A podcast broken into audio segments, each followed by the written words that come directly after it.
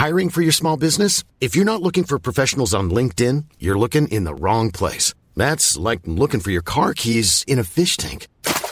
LinkedIn helps you hire professionals you can't find anywhere else, even those who aren't actively searching for a new job but might be open to the perfect role. In a given month, over 70% of LinkedIn users don't even visit other leading job sites. So start looking in the right place. With LinkedIn, you can hire professionals like a professional. Post your free job on linkedin.com slash people today.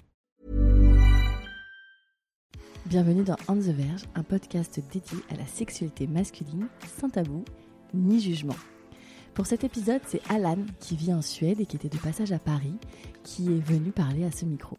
Pour vous présenter Alan, je pense que la plus simple des choses à faire est de vous lire la réponse qu'il m'a faite à la question Pourquoi raconter ton histoire dans un épisode de On the Verge? Je prends donc cette question comme quels seraient les effets potentiels de mon histoire chez les écouteurs. Et pour cela, je peux résumer mon histoire en disant qu'à 26 ans, je serais peut-être un des plus jeunes interviewés du podcast. Mais je pourrais décrire une relation relativement prématurée avec le caractère sexuel dans ma vie, une exploration personnelle copieuse qui continue de nourrir un imaginaire riche, plusieurs longues relations amoureuses sans trop de moments forts sexuellement.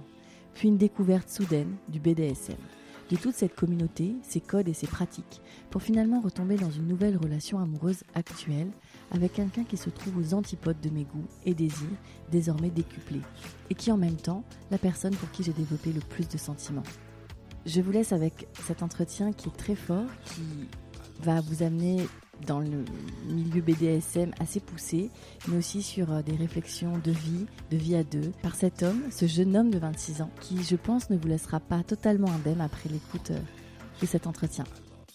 Aujourd'hui, c'est Alan qui est en face de moi. Euh, Alan, tu as 26 ans. J'ai 26 ans, oui. Et Alan, pour le moment, je crois que tu es celui qui vient de plus loin, puisque tu vis en Suède. En effet, oui. Et tu es de passage à Paris. Donc on en a profité pour euh, se catcher rapidement. Euh, on a échangé toi et moi euh, d'abord par mail, où je t'avoue, je te le dis, ta façon de t'exprimer, tes mots, la façon dont tu racontes les choses m'ont beaucoup impressionné. Notamment, je ne dis pas que c'est forcément lié à l'âge, mais à 26 ans, c'est costaud déjà comment tu as, comment tu écris, comment tu t'exprimes. Alan, je vais commencer tout de suite par la première question que tu connais. Quel est ton tout premier souvenir qui est lié à la sexualité et à l'érotisme? Alors, euh, j'y ai pensé forcément. Mhm. Euh, et je crois que le souvenir le plus lointain que j'ai pu euh, vraiment attraper, c'est... je pourrais pas vraiment mettre le doigt sur le jour, etc. Mais je me rappelle que c'était dans la cour de récréation en école maternelle. Où, bon, du coup, on, a toutes, on a tous une petite amie, quelque chose comme ça. Et je me rappelle donc forcément à cet âge-là, sans trop de, de pensée de fond sur euh, pourquoi ou quoi que ce soit, mais je me rappelle que euh, cette petite amie en question avec une, avait une longue robe mm-hmm. et j'étais étrangement attiré par le fait d'être en dessous de cette robe-là. D'accord. Euh, et ça a, ça a commencé comme ça et je pense que c'est même plus après coup plus tard où je me suis dit que, euh, tiens, euh, c'était le début de ce que je connais maintenant peut-être. Mhm. Euh, mais ça a commencé comme ça et étrangement, après ça, j'ai pas vraiment réussi à trouver d'autres d'autres occasions vraiment importantes à ce mhm. sujet-là. si ce n'est forcément du coup la première masturbation du coup qui est arrivée à l'âge de 10 ans. 10 ans euh, ce qui, du moins dans ce que j'ai entendu, est relativement euh, précoce. Ça dépend après l'évolution de ton corps et la prépuberté. C'est ça. Et euh, bon, on en, on, en parlera peut-être un tout petit peu plus plus tard, mais c'est un peu une thématique qui m'a suivi dans le sens où j'ai toujours été un peu plus précoce mm-hmm. dans certaines choses. Et celle-ci n'a pas manqué. Tu, on parlait facilement de sexualité chez toi à la maison? Non, euh, non. Euh, pour le coup, je sais que euh, il y a beaucoup de personnes, c'est lié à une, certaine relation à la religion, etc. Mhm. Ma famille est athée au possible, donc ça n'a vraiment pas de de lien là-dedans, mais euh, le lien, je pense qu'il est plus dans le respect de la vie privée D'accord, et des choses pudeur. privées. Ok. Tu, tu disais que tu, as- tu, m'as, tu as mentionné que tu avais un frère tout à l'heure avant qu'on enregistre. Un plus grand frère? Oui. Et vous parliez un peu tous les deux? Pas du tout, non. Euh, on a une différence d'âge qui est relativement importante, Mhm. ce qui a fait que lui était finalement, euh, donc là j'ai mentionné euh, cet événement-là à l'âge de 10 ans, Mhm. et quand moi j'avais 11 ans, il était déjà parti en fait. Ah oui, donc tu as été élevé Donc- quand même assez comme fils unique, même si tu C'est avais ça. ton frère. J'ai beaucoup d'attention des parents à Oui. un moment de la vie où peut-être on pourrait faire sans, mais D'accord. Euh, très bien. Donc, euh, tu grandis, tu es ce petit garçon bon, qui, euh, tu dis, a un petit peu d'avance. Euh, à, à 10 ans, ton corps a déjà changé? Je pense qu'il commençait à changer, oui, forcément. Mhm. Et c'est clair que le peu dont je me souviens de ce moment fatidique, c'était vraiment quelque chose qui se passait, qui allait dans un sens, et euh, sans pouvoir vraiment l'expliquer, il y avait une sorte de- d'instinct de continuer dans cette direction, sans même savoir vraiment où ça allait. Euh, et euh, ça s'est terminé bah, du coup euh, avec une éjaculation, etc. Et bah, forcément une petite interrogation sur le coup, mais aucun doute sur le fait que la sensation était bonne. Tu avais des questions où tu trouvais les réponses? Euh, sur le coup, pas beaucoup. hein, euh, pas, enfin, forcément avec- des questions, mais T'en parles avec les copains ou... Eh bien non, Euh, justement, le fait d'être précoce, etc., ça rend la chose un peu difficile vraiment d'aborder parce que, bon, et d'une, on ne sait pas vraiment si c'est cool ou si c'est la honte. Ou si- Mhm. Et du coup, j'ai gardé quand même beaucoup de choses pour moi de ce côté-là et j'ai fait beaucoup de découvertes et d'explorations finalement de mon côté. Et euh, bah, forcément, euh, à l'âge, bon, forcément pas à l'âge de 10 ans, mais 12-13 ans, euh, Internet devient un petit peu plus popularisé. Oui, en plus, tu as un âge où Internet pouvait être à la maison. Exactement. Et donc, forcément, la curiosité a amené que bon, on va regarder un peu ce qu'il y a sur Internet. Je me rappelle m'être- même m'être euh, fait un peu de soucis au début quand il demandait si euh, qu'il fallait avoir 18 ans et euh, est-ce qu'il y avait un moyen qu'il retrouve que je n'avais pas 18 ans, etc.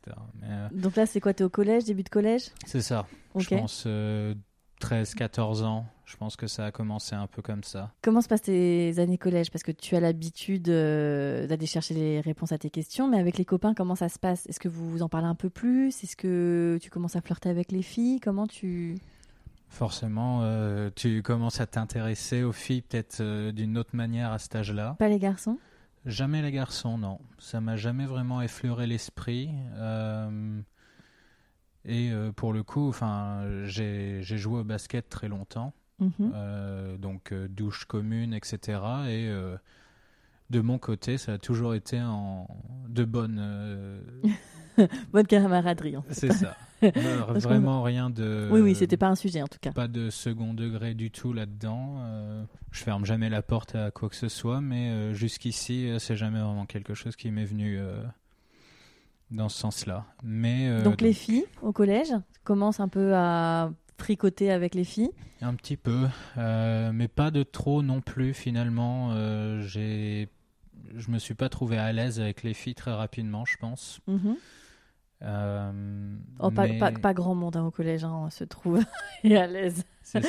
que ce soit avec les garçons ou les filles. J'imagine. Euh, et euh, j'étais relativement populaire dans ce sens-là où j'avais beaucoup d'amis. Mhm. Mais si- disons que ça m'avait pas. Forcément, il y a des filles qui me plaisaient plus que d'autres, mais j'étais pas vraiment à la recherche de ça en particulier. Mhm. Mais euh, du coup, ma première copine, vraie copine dans ce, ca- dans, dans ce cadre-là, euh, j'avais 14 ans. Donc, euh, dernière année de collège, tout ça. Et on était resté, on a dû rester ensemble euh, 8 mois, quelque chose Mhm. comme ça. Et Donc là, tes, tes premières embrassades, un peu de flirt, un peu de... il y a, y a forcément, on passe par là, et, euh, et du coup, enfin, on a fait notre première fois ensemble Ah d'accord. À, à, à 14-15 ans? À 15 ans. Du coup, 15 ans. j'avais, euh, c'était durant l'été, euh, donc euh, quel- 15 ans et quelques mois, quoi. Ok, c'était sa première fois aussi? Aussi.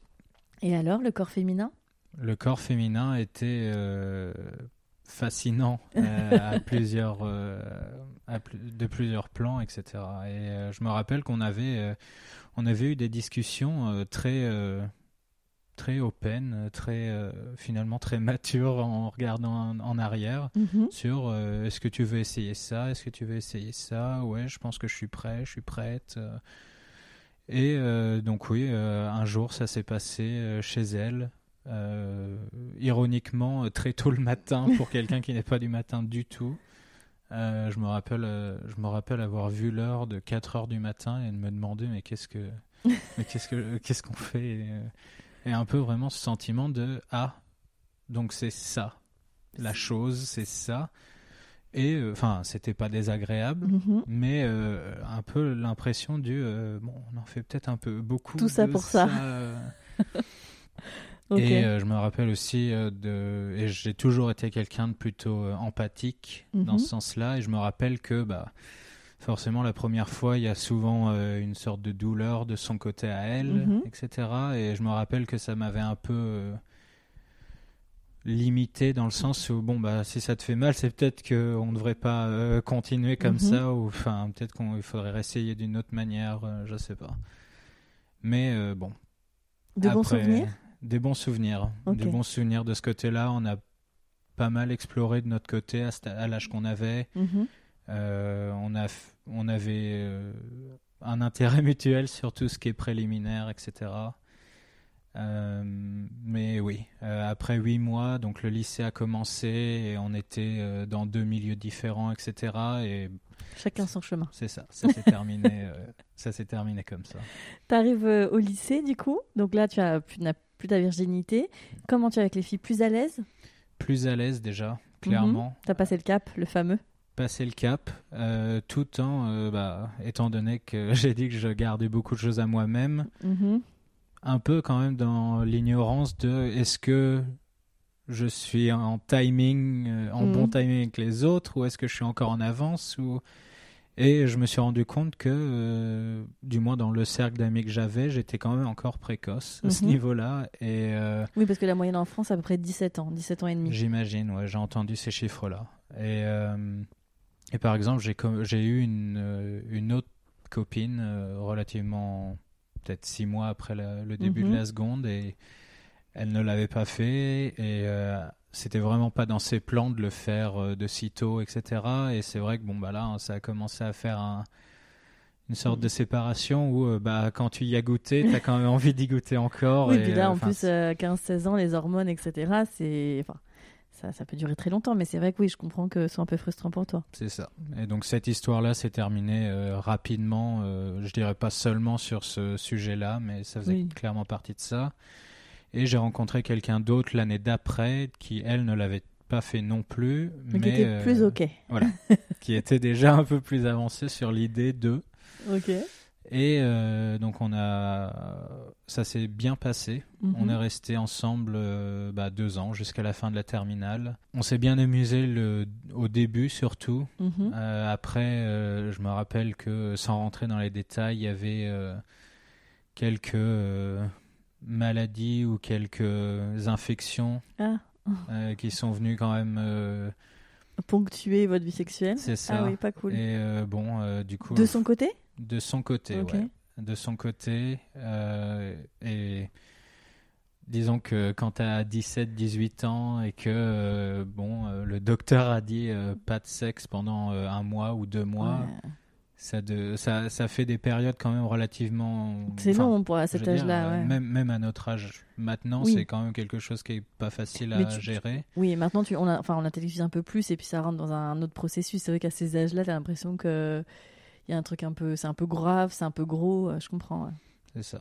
Et, euh, et donc, euh, bon, forcément, ça a mis un poids sur la relation. Et étant donné que j'ai déménagé à la fin du lycée et qu'elle non, mm-hmm. ça a un peu. oui, pareil. Voilà, ça s'est terminé un peu en. Ouais, ça s'est terminé. c'est quoi ton rapport au porno à ce moment-là? Parce que tu es au collège, lycée, tu as accès à Internet à la maison, tu as un ordinateur dans la chambre? Pas dans la mienne, Ouais. pour le coup, mais dans la chambre de, de mon frère qui n'est plus là. Oui, dans ton bureau Euh, finalement. C'est ça.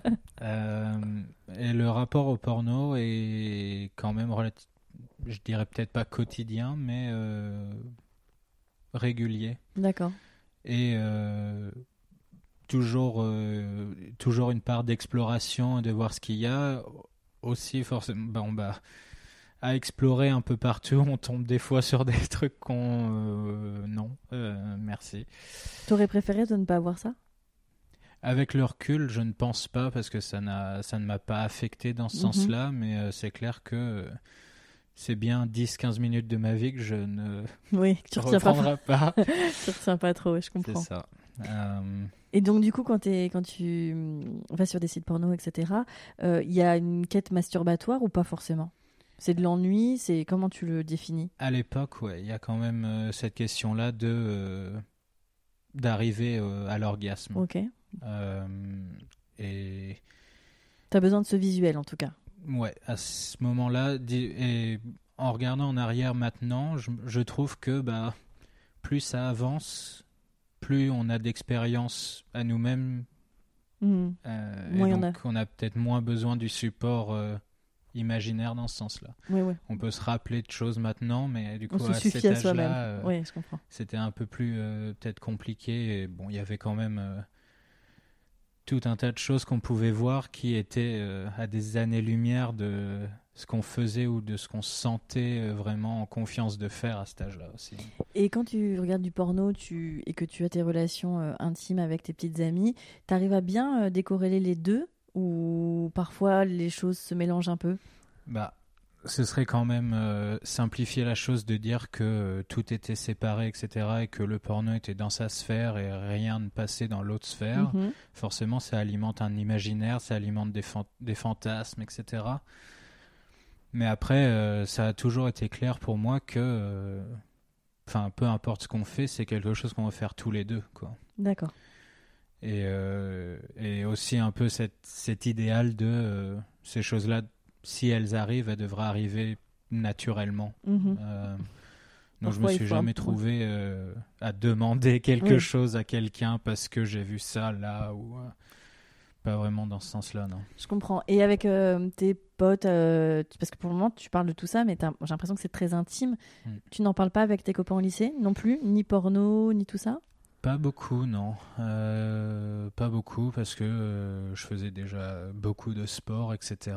Mhm. Et il y avait beaucoup, beaucoup de sujets euh, qui venaient avant ça. Et je pense qu'on avait, enfin, forcément, des soirées entre potes, il y a toujours des phrases ici et là et des davantage d'autres potes qui en parlent, qui t'amènent du coup forcément à échanger quelque chose parce que bon bah vu qu'eux ils ont partagé euh, Oui, toi tu parles, oui. c'est ça Donnant, donnant. euh, mais euh, pas tant que ça. Me pas si présent pas, que ça, ouais. Non. Par exemple, je sais que avant, avant la vingtaine, je j'avais entendu parler de de la biscotte ou Ah oui, des le trucs fameux, comme ouais. ça. Et jusque là, je croyais que c'était vraiment une légende urbaine. Enfin, que non, les, Ah les oui. gars font pas ça. Mais si, si. Et si, si. Euh, Si, si. Et donc voilà, euh, j'ai pu du coup euh, qua- qualifier mes relations de pas comme ça. Du coup, en tout cas. Ok, donc là, bon, tu finis le lycée. Donc c'est quoi, ça à 20 ans que tu pars de France? Oui. Alors, à la fin du lycée, à 18 ans, j'ai déménagé en France. Du coup, j'ai fait deux années de licence. Et là, pour le coup, blocage presque. Blocage. Ouais. Pourquoi? Tu Euh, l'expliquerais? Je pense qu'il y avait une, euh, une solitude palpable Mhm. et une sorte de T'es dans une grande ville à ce moment-là? Une ville euh, moyenne. De, taille moyenne. C'est ça. Et, euh, et j'étais, je- pense qu'il y avait une sorte de focus un peu sur les études, Mhm. etc. Et, et un peu la, une perte de, de, de confort de ce côté-là, je crois. Euh, et, et donc, comme tu disais, euh, après ça, j'ai déménagé en dehors de France. Mhm. Ça a commencé avec un semestre en Erasmus. Mhm. Et pour le coup, euh, je ne sais pas si les auditeurs connaissent beaucoup Erasmus ou quoi, mais Erasmus n'a pas manqué à la promesse. la promesse qu'on fait souvent d'Erasmus, des blocages complets pour le coup. Bon, les fêtes, les potes, la vie en dehors de, de son cadre et de son périmètre. Donc, en plus, là, c'est notre culture, parce que dans les, dans, les pays nordiques, c'est vrai qu'on on parle beaucoup, alors on fait les clichés, hein, mais des Espagnols, des Italiens, des, des Anglais, etc. Mais c'est vrai que les pays du Nord, euh, comment sont les filles là-bas? Est-ce qu'elles sont plus libérées ou pas? Euh, Tu peux nous en dire plus là-dessus? Je n'irai pas jusqu'à faire des généralités. non, il ne faut pas faire de euh, généralités. mais c'est vrai que, bah, disons que déjà l'Erasmus en lui-même est une bulle mhm. seule, parce que, bah, comme tu dis, ça pourrait être un peu partout dans le monde, étant donné qu'on rencontre des gens de partout la culture locale n'a pas vraiment d'effet. Euh, et pour le coup, euh, le déblocage dont je parlais s'est fait avec euh, des personnes qui n'étaient pas de là-bas.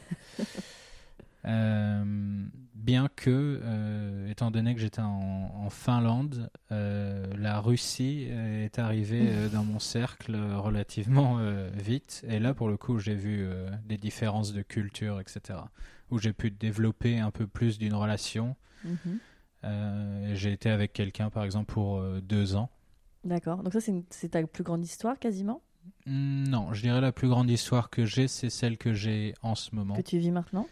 Euh, Mais donc cette fille russe que j'ai rencontrée durant mon Erasmus, ça s'est très bien passé avec elle et ça s'est passé, ça s'est bien passé des deux côtés, mhm. du côté dont on parle maintenant sexuel et du côté plus relationnel, etc. Et euh, on a vécu ensemble, donc je suis resté là-bas. Mhm. On a déménagé ensemble.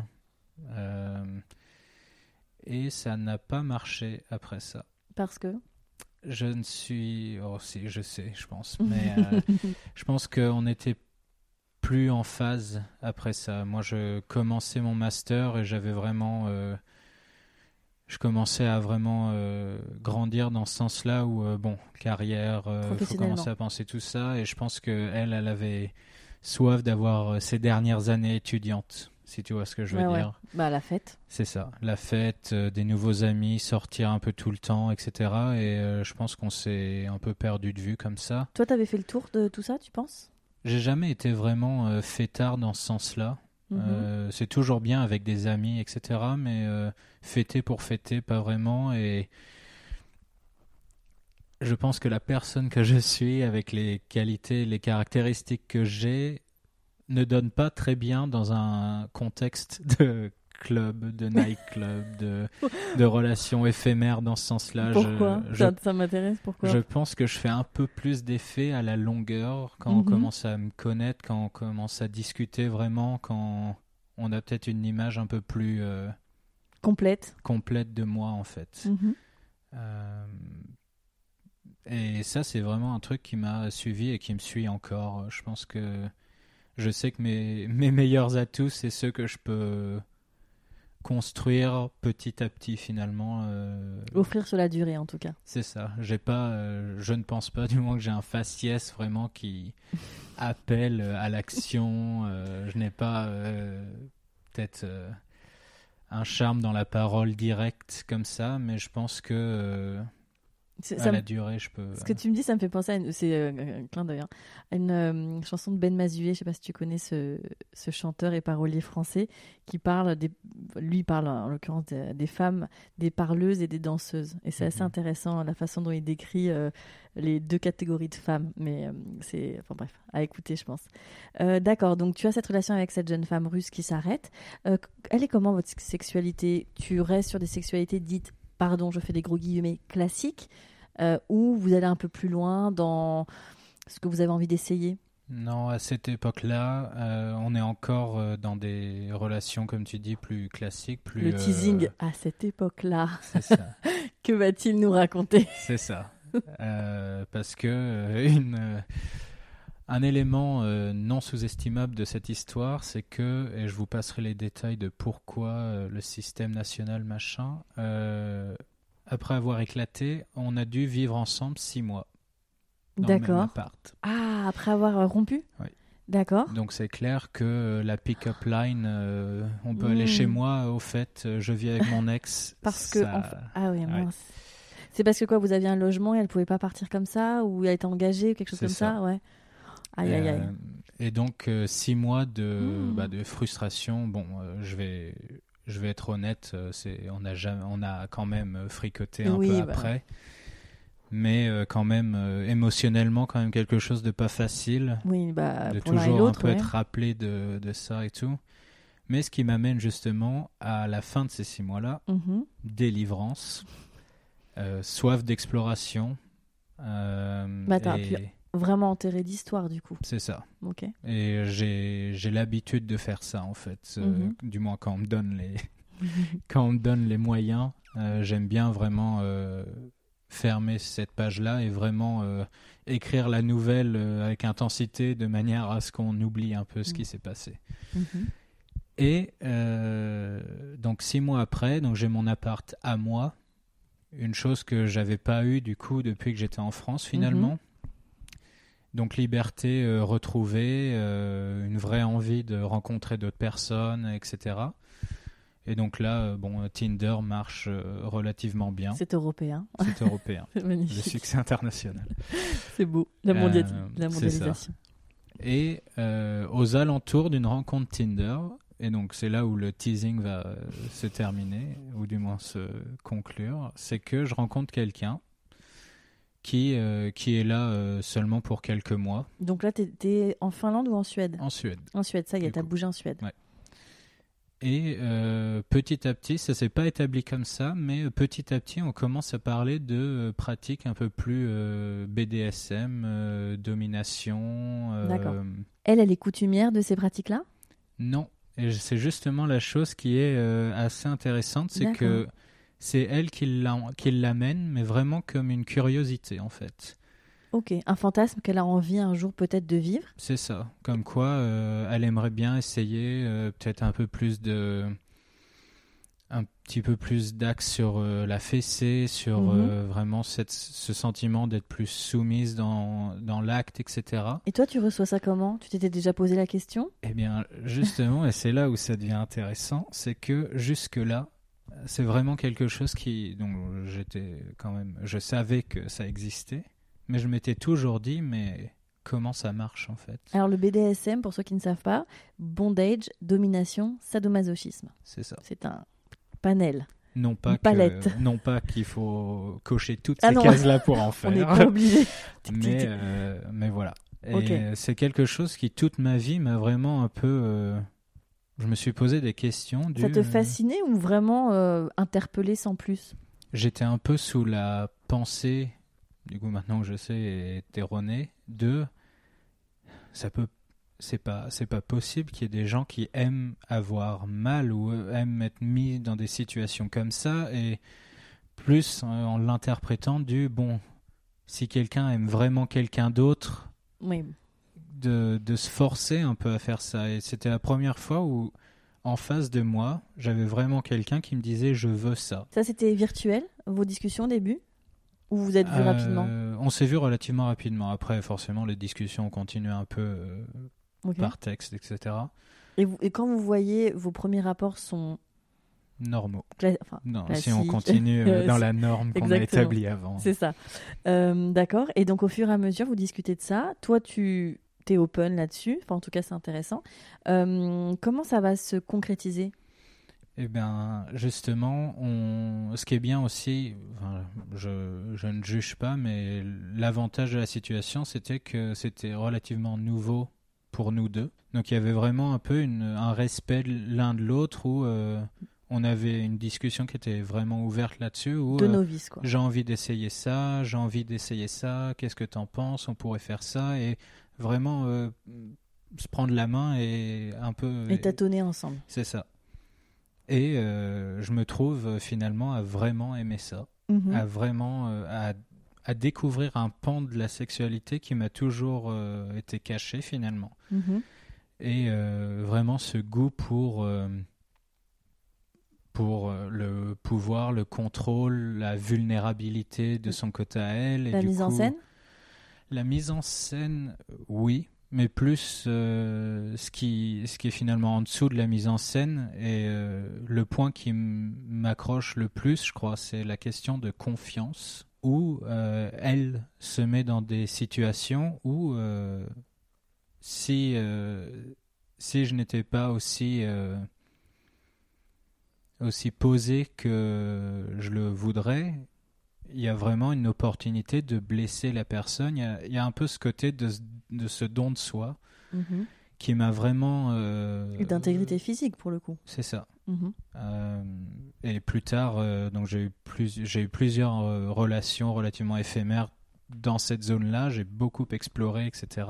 Mhm. On n'était pas forcément exclusif avec cette personne-là. Et ça, c'est pareil, c'est quelque chose que tu n'avais jamais vécu La non-exclusivité oui, euh, bien que euh, c'est. Disons que quand tu me dis la non-exclusivité, ça, je le comprends comme on a une relation établie entre nous deux où on mhm. est un peu euh, les primaires mhm. et on s'autorise ailleurs. On s'est jamais, je pense qu'on s'est jamais vraiment permis de se définir comme, une relation primaire. D'accord. C'est plus que on s'est vu six mois à peu près. On se voyait relativement souvent, mais on pouvait voir d'autres personnes. Oui, c'était pas. Et dans cet élan-là, j'ai euh, j'ai découvert, j'ai continué d'explorer encore plus de mon côté. Euh, Et comment tu vas justement explorer à ce moment-là? C'est-à-dire que tu continues sur Tinder ou tu vas aller vers des applis, des sites beaucoup plus spécifiques? Il y a des applis et des sites un peu plus spécifiques, du coup, où tu peux rencontrer une communauté qui, euh, d'ailleurs, la communauté BDSM est dans ma définition de celle-ci est quand même euh, très très bonne dans le sens où euh, les gens sont très ouverts et il y a vraiment euh, une liberté d'expression et un et dans mon expérience un respect des goûts de l'un de l'autre mhm. et ça m'a amené à rencontrer des personnes et des caractères et des profils qui qui m'étaient vraiment fascinant en fait à l'époque. Mhm. Ça m'a ça m'a amené à faire euh, à avoir des pratiques aussi euh, différentes. Je suis allé euh, dans certains clubs, etc. Mhm. voir des gens y aller tous les deux au milieu d'autres personnes. Donc là, tu y allais avec ta partenaire de l'époque? Même pas. Tu y allais seul parfois ouais. D'accord.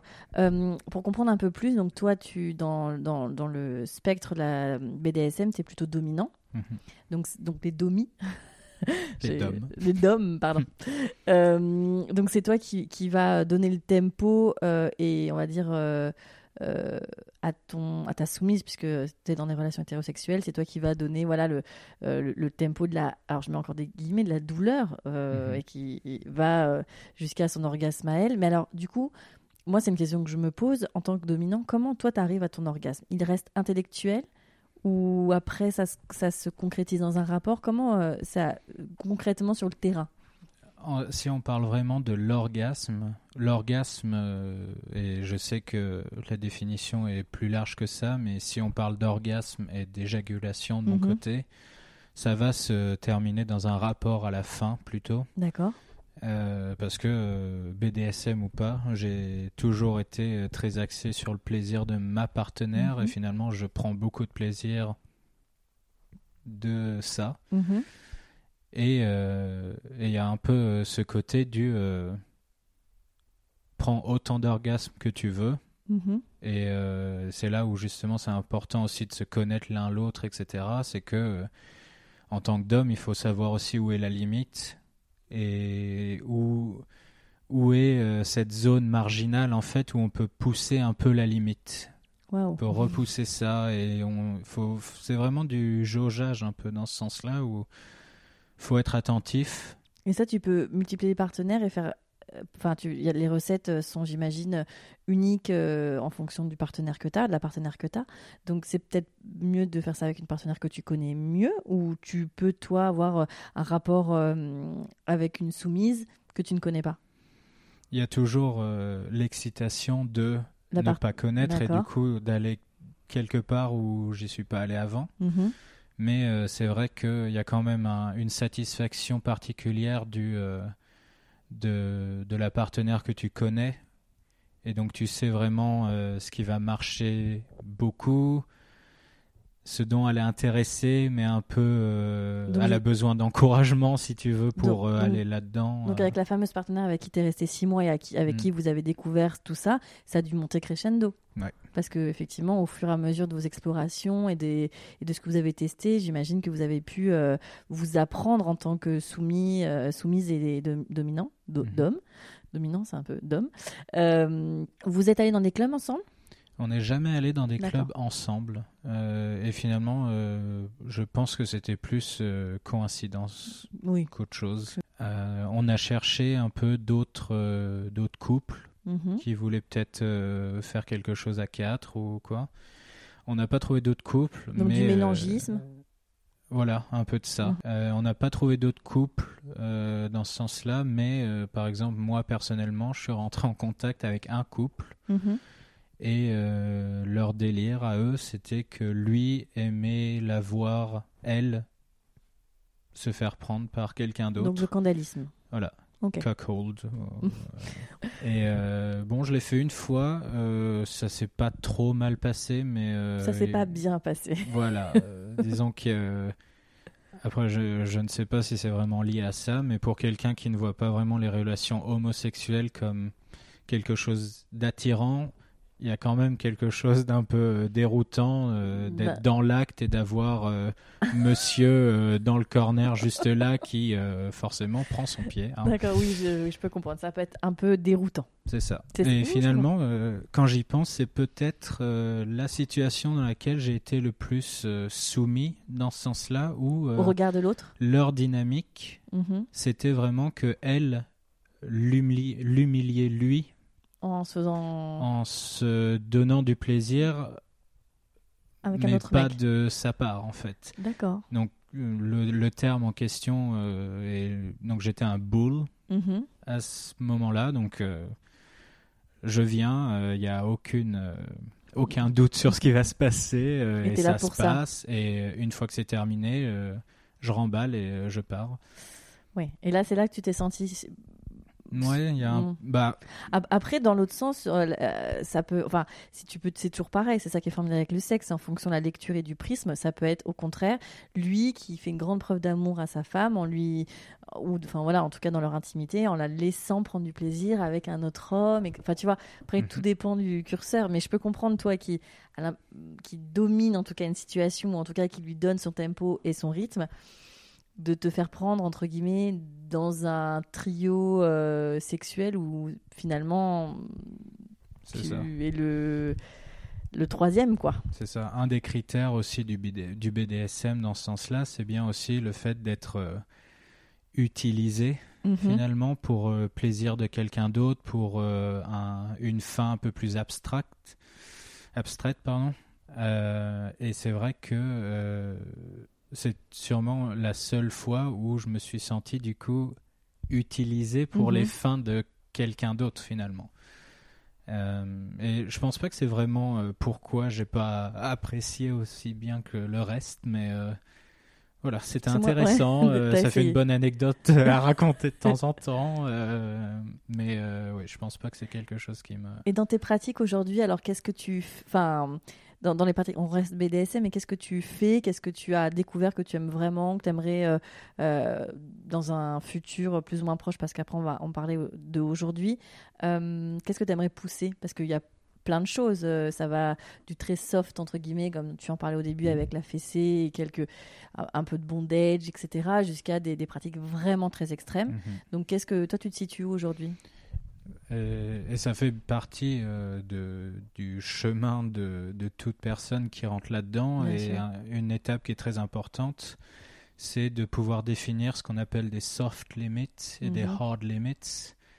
Et euh, vraiment, euh, les, les limites euh, dures, c'est bien d'être clair là-dessus très rapidement. C'est plus chic en anglais quand même. Oui, c'est ça. Euh, je n'imposerai pas la langue sur quiconque, mais euh, quand même, on a tous une opinion. Mais, euh, mais par exemple, je sais que moi, en tant que ces limites-là, ça va être... j'ai rencontré des gens qui me demandaient de prendre un couteau et le plaisir venait du sang.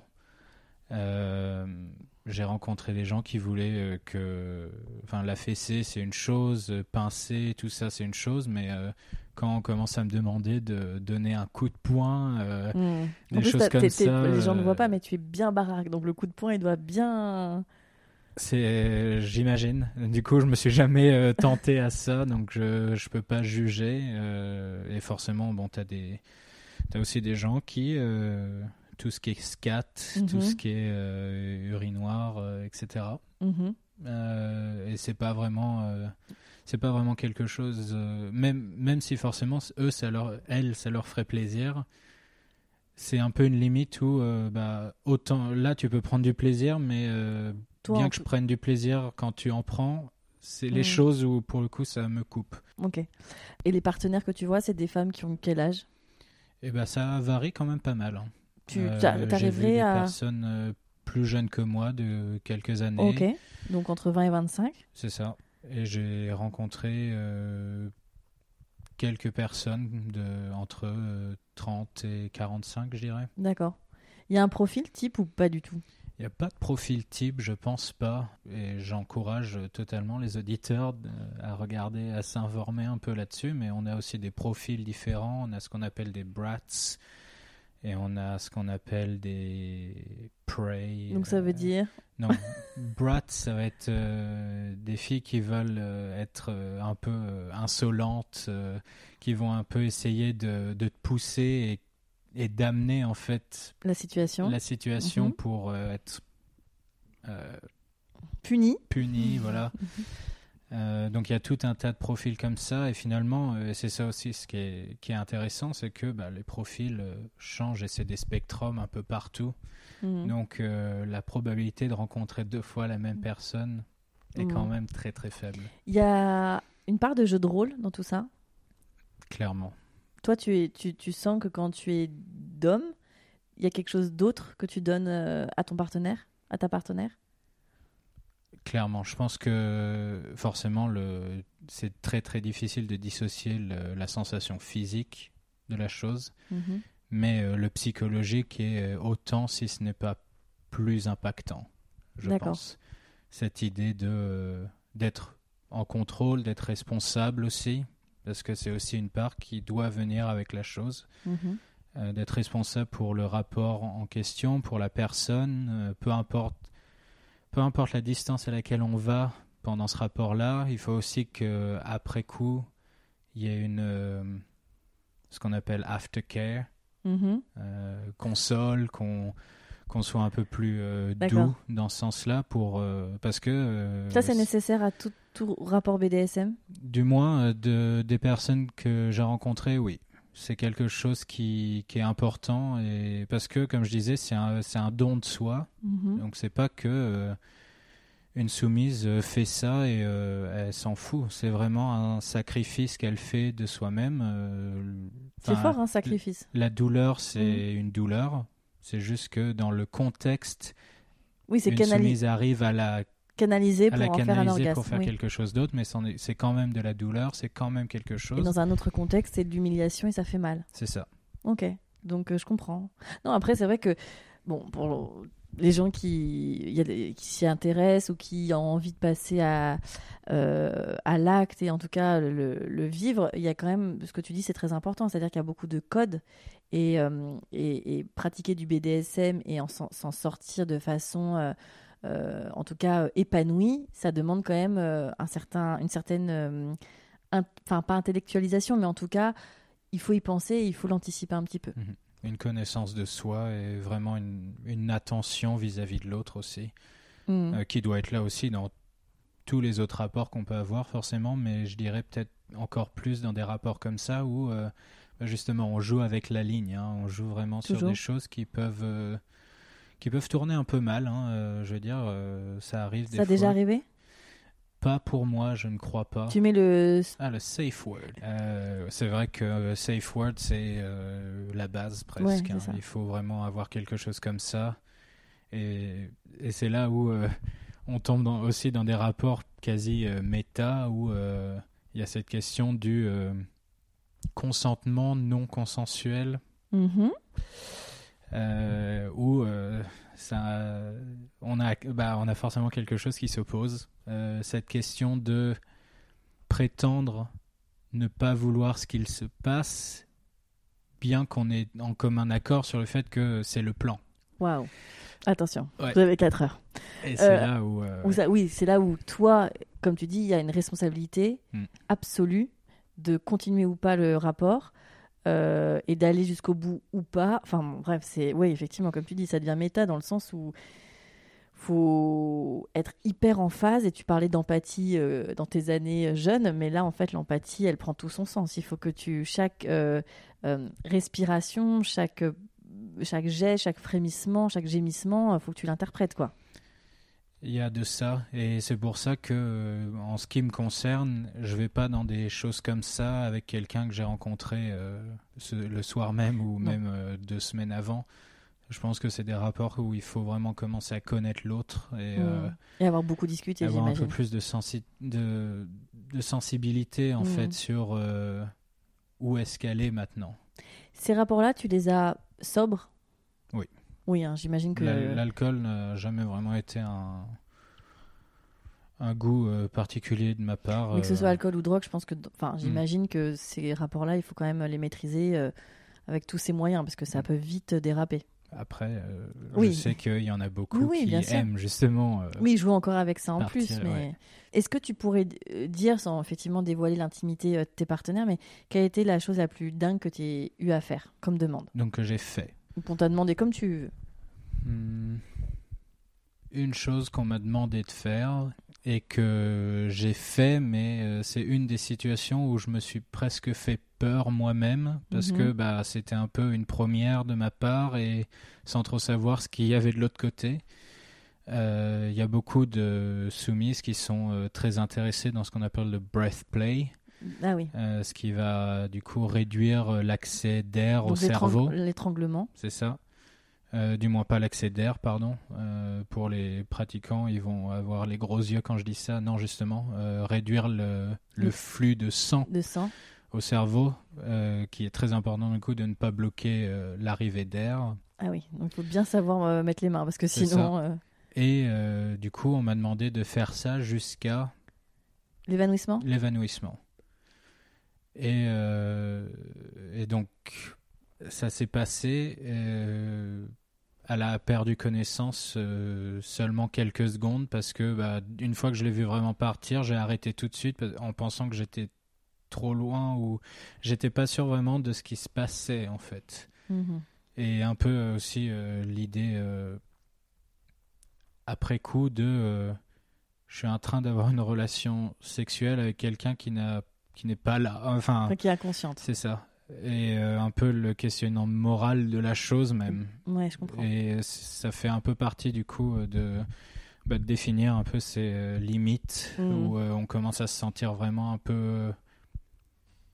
Bah, il y a un peu un sentiment d'insécurité en fait. Hmm, ok. Euh, alors, bon, là, tu nous as bien raconté tout ce pan-là, même si je pense qu'on pourrait en parler des heures. Ce qui est intéressant aussi, c'était aussi l'objet de notre, euh, notre échange, c'est qu'aujourd'hui, tu es dans une relation Mhm. et ta compagne n'est pas du tout dans ce. Pas du tout. Mais du tout. Pas du tout. Euh, honnêtement, euh, elle doit être la personne la plus vanilla Oui, que j'ai rencontrée. d'accord. Vous êtes ensemble depuis combien de temps? Ça va faire trois ans bientôt. Mhm. Euh, ça va faire trois ans et au début, ça se passait très bien parce que, ben, forcément, euh, loin de mes pratiques et de mes goûts Tu l'amènes pas au donjon tout de extrêmes. suite. C'est ça. Mais euh, disons que tant qu'il y a un peu cette passion des, des premières fois, des premiers mois et tout, Mhm. missionnaire ou pas, euh, c'est très bien, quoi. Mhm. Mais euh, du coup, forcément, avec la durée, euh, et c'est vraiment un sujet où euh, je pense qu'il y a un peu une gêne de son côté, et on en a parlé quelques fois, il y a vraiment un sentiment de euh, elle n'a pas besoin de plus que ça pour prendre son pied, Mhm. euh, ce qui n'est forcément pas mon cas. Et bah, ça rend la, la situation compliquée.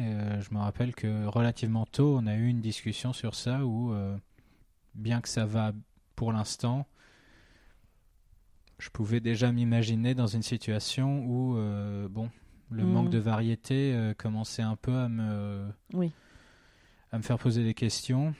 Et en priant de justement euh, pas seulement des questions, mais ne pas euh, fauter dans, ce, dans ce sens-là. Euh, c'est une relation exclusive et j'ai j'ai un principe de loyauté dans ce sens-là aussi. et être mis dans cette position-là, c'était aussi un, un, calcul de ma part. Mm. Est-ce que je pense que je peux le faire? Et forcément, il y a forcément un espoir de peut-être que. Elle, elle a ton âge? Elle a un an de moins que moi. Donc, oui, donc on est dans la même phase. Euh, tu lui as parlé de, du BDSM, tu lui as parlé de ce que tu as fait. C'est quelque chose qu'il a, qu'elle comprend mais qui l'intéresse pas. C'est quelque chose qui au contraire la met un peu mal à l'aise. Tu, tu sais à peu près? Je pense qu'elle elle comprend dans le sens où elle peut s'imaginer un peu, mais euh, à des années-lumière de ce qu'elle. Oui, de, ce de sa définition du plaisir. D'accord.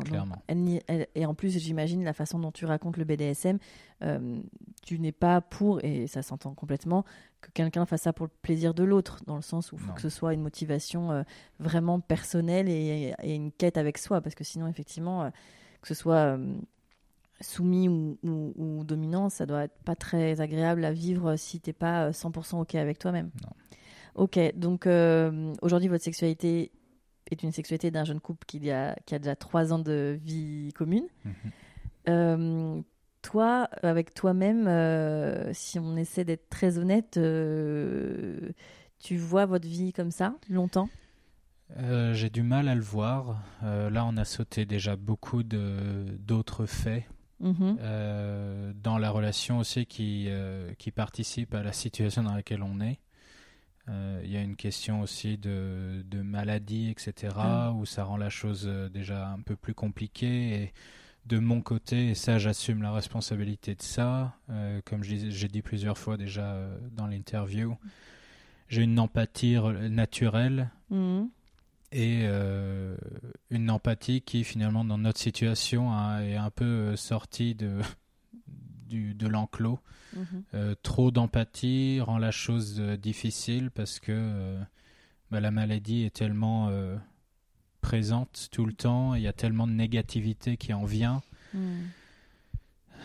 Le, finalement, la relation sexuelle devient secondaire finalement dans le couple. Il y a tellement d'autres choses qui viennent vraiment de bombarder l'esprit tout le temps, dans mon cas. Et mhm. je vois un psy pour essayer de trouver une solution de ce côté-là, par exemple. Euh, et euh, c'est la première relation dans laquelle où euh, je me suis trouvé dans la, dans, dans la position de celui qui ne veut pas.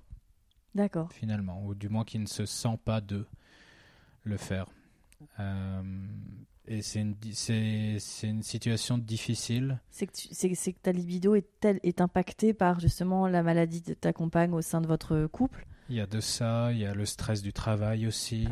Euh, je travaille beaucoup, je voyage beaucoup. Euh, donc, il y a plusieurs facteurs comme ça qui viennent et euh, un sujet qu'on a abordé au tout début, qu'on n'a pas abordé vraiment au milieu. La masturbation est devenue plus un quelque chose de mécanique dans le sens de c'est plus une question d'arriver à une une solution chimique en fait dans le cerveau pour libérer un peu, libérer de pression, de tout ça. Euh, et euh, après, ça c'est une question euh, d'ailleurs que je me pose.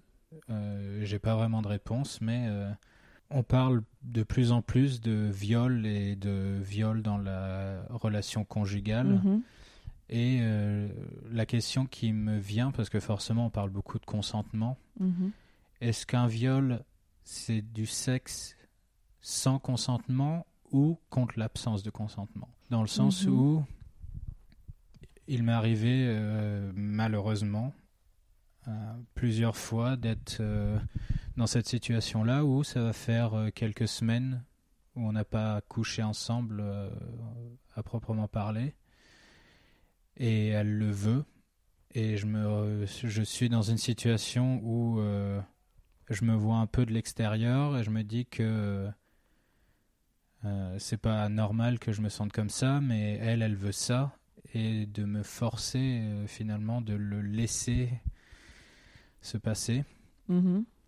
et euh, un sentiment de honte vis-à-vis de moi-même, de, de- du rapport en lui-même et de la situation de la relation en question. Euh, Tu as ce rapport-là avec elle parce que tu sens que si tu lui dis non, ça va lui faire trop de mal?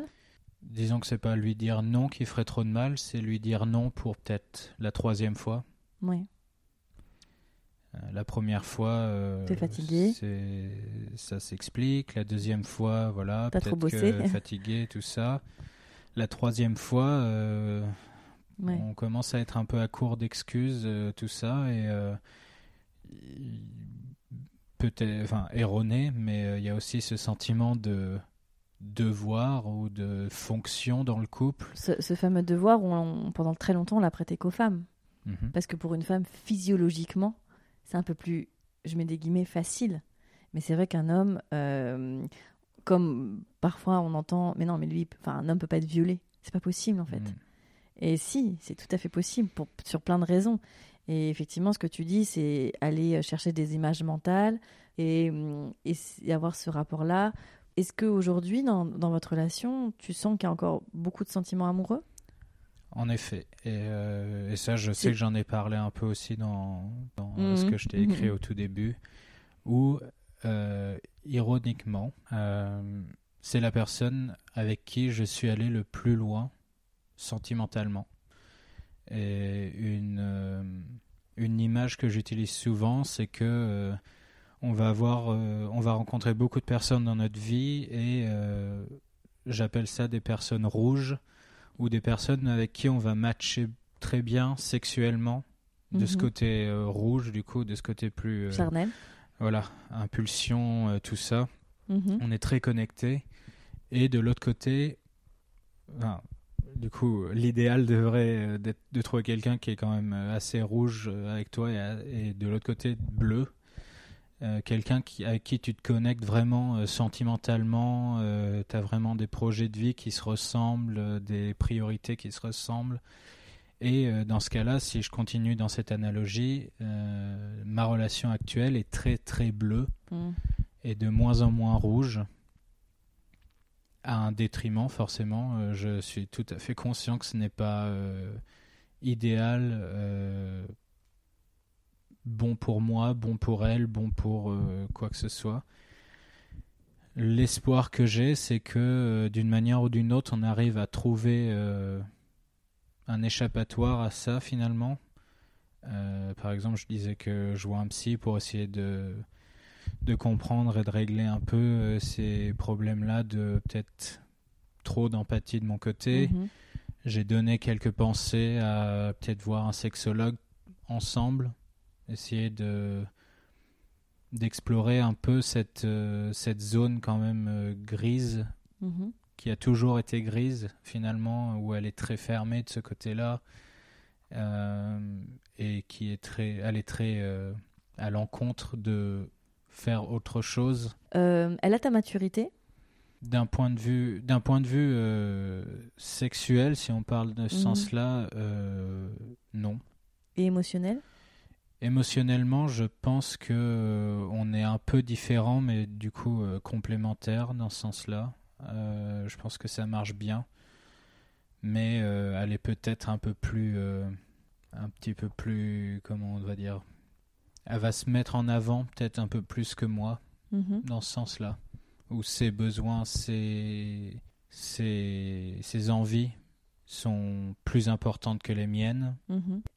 On arrive euh, à la troisième partie. J'aimerais que tu me racontes, même si on a déjà un peu défloré ça, mais du coup, tu l'imagines comment ton futur? Parce que quand tu parles du BDSM, tu rayonnes, tu souris, donc euh, c'est quelque chose qui a l'air de te plaire et qui dans laquelle tu as trouvé peut-être des réponses, ou en tout cas, euh, comment tu vois euh, ton futur? Parce que là, tu n'as que 26 ans, même si on a l'impression que tu as 153 ans quand tu parles. comment tu vois les choses? Bien sûr, euh, là où je suis maintenant, euh, le désir pour l'avenir, c'est que, bah, comme je disais, qu'on trouve, euh, qu'on trouve quelque chose pour euh, bah, peut-être se rencontrer un peu plus au milieu, Mhm.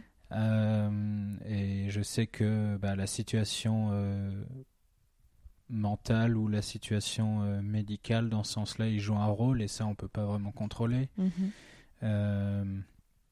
Donc il y a beaucoup quand même qui, il y a beaucoup de choses qui sont un peu euh, en suspension pour l'instant et forcément euh, si je suis encore dans cette relation là c'est qu'il y a encore un espoir que ces choses là euh, se règlent et se s'améliorent mais c'est vrai que comme tu disais je, je, ne suis pas dupe c'est clair et net que elle n'ira pas dans, cette sphère qui m'est cher finalement.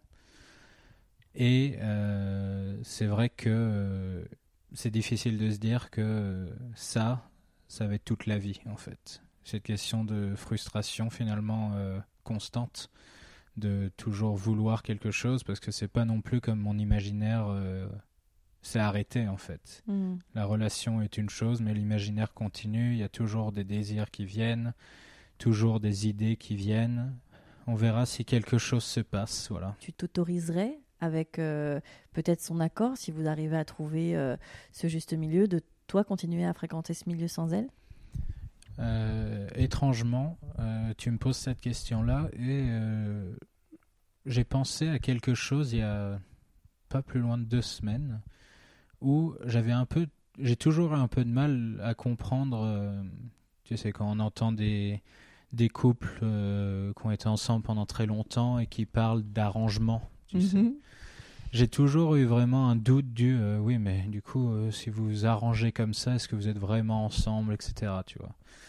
Et pour revenir brièvement sur cette théorie de rouge et de bleu, je suis venu finalement, je, et c'est là où je vois où je grandis, dans ce sens-là, je commence vraiment à comprendre si deux personnes sont bleues à fond dans ce sens-là, où ils, se, ils sont connectés et ils sont ensemble et ils se comprennent et il y a vraiment un confort chez l'un chez l'autre. Et par exemple, c'est quelque chose que je retrouve beaucoup dans ma relation en ce moment, où je peux vraiment euh, comprendre l'idée que bah, si le sexe se passe en dehors de cette sphère-là, que cette relation euh, particulière ne soit pas euh, affectée en fait. Mhm. Donc moi de mon côté, ça commence à évoluer dans ce sens-là. Je sais que dans du sien, du moins jusque-là, euh, c'est vraiment quelque chose qu'elle n'y croit pas. donc pour le futur, ça m'étonnerait aussi qu'elle bouge vraiment sur ces, sur ces avis-là. Encore une fois, j'étais à son niveau il n'y a pas si longtemps que ça, donc pourquoi pas.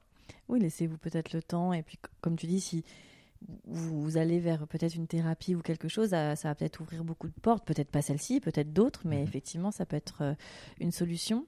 Euh, pour revenir dans le BDSM, il y a des choses que tu voudrais euh, essayer, y a, que tu n'as pas eu le temps de, de, faire puisque tu as, tu as rencontré ta compagne? Oui, et finalement, celle qui m'a et qui m'intrigue encore il y a un peu. Et, enfin, le manque de BDSM, comme beaucoup d'autres mondes, ont des tendances, des fashion. Hein. et euh, une en particulier qui m'intrigue et euh, qui demande aussi de l'engagement euh, de mon côté, et de l'apprentissage et tout, c'est ce qu'on appelle du shibari. Mhm, donc le, les liens, c'est un art japonais? C'est ça un art japonais d'attacher avec des cordes, etc., mais euh, sans euh, douleur particulière, vraiment euh, de trouver comment immobiliser quelqu'un puis il y a une quête euh, très esthétique dans le shibari, c'est ça qui est mhm. extraordinaire. Les corps euh, changent complètement. C'est quelque chose où euh, ma, ma fenêtre BDSM n'a pas été assez longue pour vraiment m'y donner, mhm. mais c'est quelque chose qui, qui m'intrigue dans le sens où voilà, je pourrais apprendre quelque chose et je sais que c'est quelque chose qui plaît aussi. Mhm. donc pourquoi pas. On va arriver à la fin. Ce serait quoi le mot de la fin?